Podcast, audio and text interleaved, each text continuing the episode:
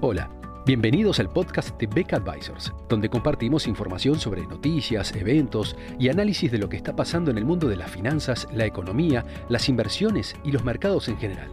Todas las semanas, un nuevo episodio con diferentes protagonistas de nuestro equipo o invitados especiales. En Beck Advisors, nuestro objetivo es acercar a nuestros clientes las alternativas más convenientes para lograr sus objetivos financieros.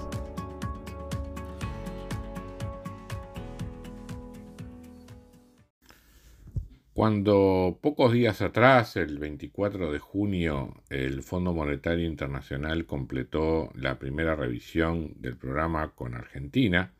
señalaba la existencia de importantes riesgos en el programa, entre ellos los de implementación de la política económica en un contexto complejo desde el punto de vista económico, social y político.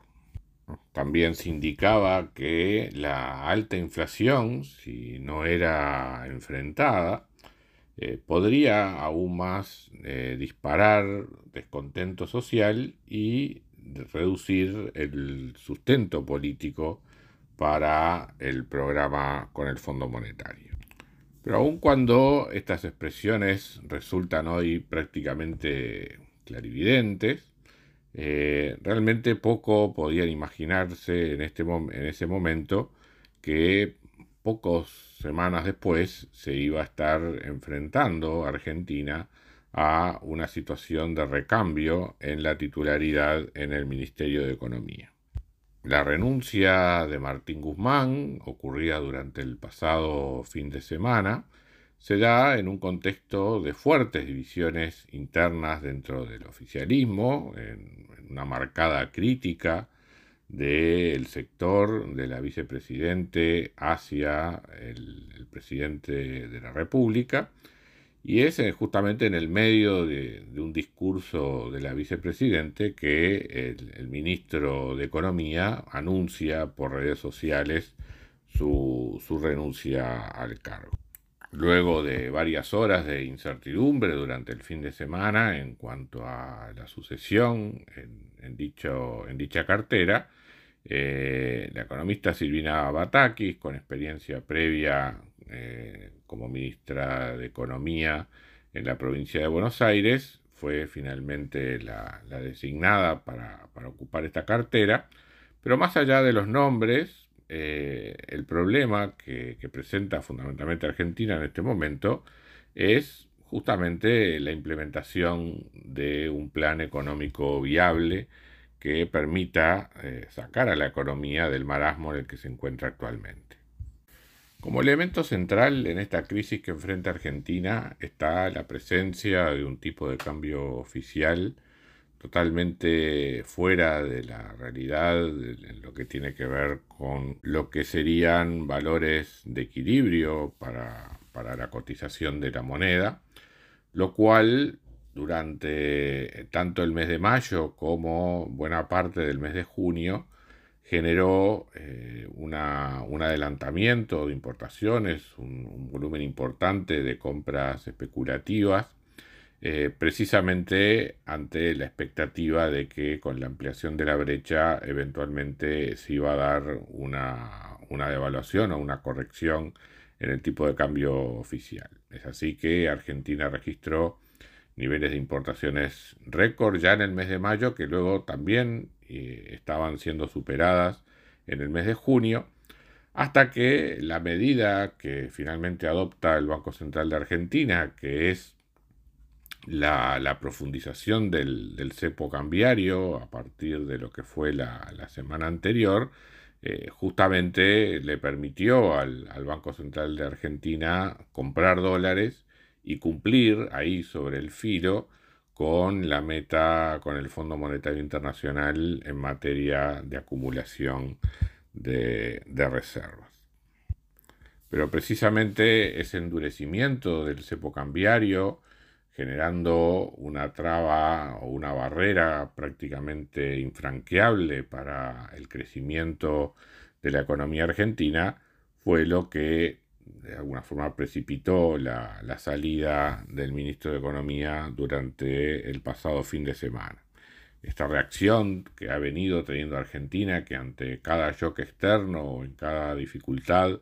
eh, cerrar más la economía, imponiendo más trabas a la importación, no ha hecho más que alejar a la economía de lo que pueda ser una senda de crecimiento potencial sostenible a mediano plazo y realmente requiere de reformas más audaces en la economía que, sin embargo, por otra parte, requieren de un soporte fiscal que hoy por hoy la economía argentina no tiene. Con un déficit fiscal de un 4,5% del producto en 2021, con un déficit primario, o sea, antes de, restar el gasto de intereses de 3% del producto, que no parecen altos en comparación internacional, pero al sumarle eso, la, la falta de acceso a crédito internacional,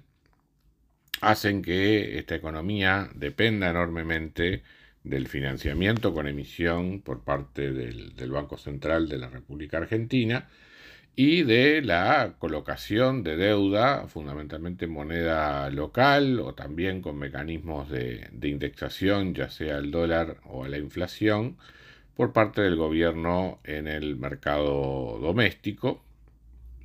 Eh, una deuda mayormente de corto plazo, con cada vez mayores riesgos en materia de refinanciamiento que exigen cada vez más tasas más altas para poder concretar la, eh, renovación de, no solamente del stock existente, sino además también las colocaciones para financiar el déficit que se viene produciendo. Para este año se espera reducir el déficit primario a 2,5% del producto y a 1,9% para el año 2023, pero el cumplimiento de las metas eh, estuvo muy condicionado a, en realidad, a la postergación de gastos, que va a ser uno de los problemas que enfrente la nueva ministra de Economía, Silvina Batakis, donde no solamente va a tener que reducir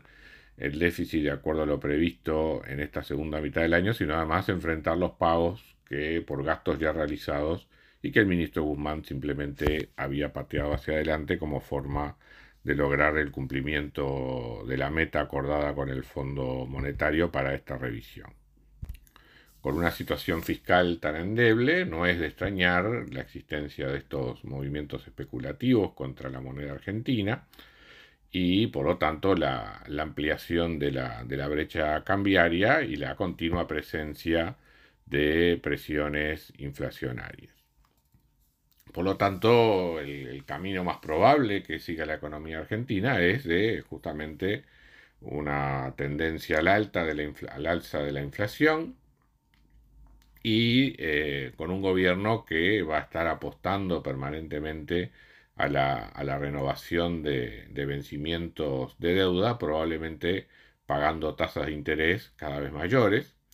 eh, lo cual a su vez va a ir complicando la, sostenibilidad de la deuda. Ya el Fondo Monetario advertía y recomendaba incluso en su revisión del programa que eh, las tasas de la deuda pública eh, las tasas de interés que paga por las emisiones en moneda local van a tener que convertirse en positivas en términos reales o incluso señala la posibilidad de que eh, aumente todavía más las colocaciones eh, con deuda indexada a la, a la inflación, pero justamente había sido hasta ahora el componente negativo en la tasa de interés real lo que había dado cierta sostenibilidad a la trayectoria de la deuda para Argentina. El hecho de que ahora se pase a tasas de interés reales cada vez mayores, un elemento que a su vez ya, ya adelantó la, la propia ministra de Economía en alguna de sus primeras declaraciones, justamente pone aún más dificultades en ese plano. Por lo tanto, eh, habrá que ver qué, acciones toma eh, esta nueva administración en términos de tratar de reducir el déficit fiscal, dar alguna señal de confianza hacia el mercado para permitir la, renovación de los vencimientos de deuda existentes y buscar una transición ordenada hacia un tipo de cambio más realista que, eh, que finalmente le dé sustento al, al programa. La experiencia de países en situaciones similares en el pasado muestra que justamente de, esta, de este círculo negativo solo se sale con impulso de las exportaciones, que son las que en definitiva generan en forma genuina las, divisas que, un país necesita para, crecer, pero ello a su vez solo es posible con un tipo de cambio realista eh, y la transición hacia un tipo de cambio realista sin presiones inflacionarias excesivas solo se logra a su vez en un contexto de finanzas públicas equilibrada y de razonable acceso no solamente al crédito doméstico, sino además también al crédito internacional. De modo que habrá que ver cómo, en lo que queda de este periodo de gobierno de Alberto Fernández se logran de alguna forma eh, coordinar estas estrategias o de lo contrario vamos a ver, vamos a ser testigos de una situación cada vez peor en materia, de materia cambiaria en Argentina, en la que los memoriosos eh, ya empiezan a asociar con lo que fue el Rodrigazo, o sea, la, devaluación de Argentina de junio de 1975 por el ministro Celestino Rodríguez en pleno gobierno de María Estera Martínez de Perón, en la cual impulsó una devaluación como, como mecanismo de corrección de la, de la, situación argentina, pero con la carencia de un plan coherente por detrás, que derivó finalmente no solamente en la salida del ministro un par de días después, sino también en un largo periodo de alta inflación y crisis de balanza de pagos en esa economía. Por lo tanto, son difíciles las opciones que enfrenta la nueva ministra de Economía y veremos en las próximas horas qué tan coherente es el, plan económico que finalmente pueda poder llevar adelante en los, en los próximos meses. Muchas gracias a todos por escuchar otro episodio del podcast de Beck Advisors.